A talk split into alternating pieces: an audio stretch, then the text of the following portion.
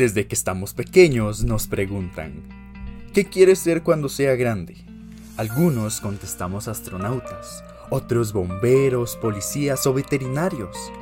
Cuando llegamos a la escuela nos vuelven a preguntar, ¿qué especialidad quiere llevar en el colegio? Algunos contestamos contabilidad, otros cocina, dibujo o diseño digital.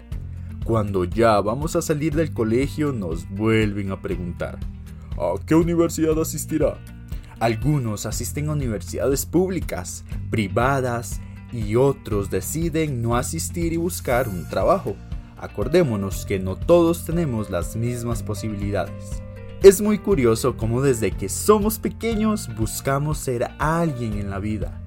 Suave, término incorrecto, ya que por el simple hecho de estar acá y existir, ya somos alguien. Déjenme reformular.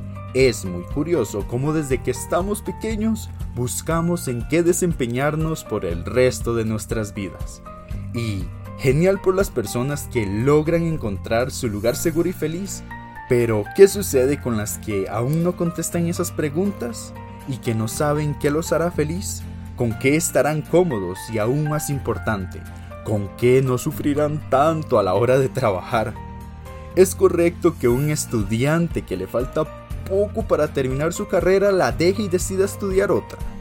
Es válido que una persona adulta que no se siente bien con su trabajo decida dejarlo y empezar otro totalmente distinto.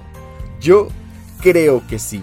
Aunque en adversidades debemos de luchar por lo que queremos. Si quiere dejar su trabajo, déjelo mañana mismo. Un momento, un momento, no nos apresuremos.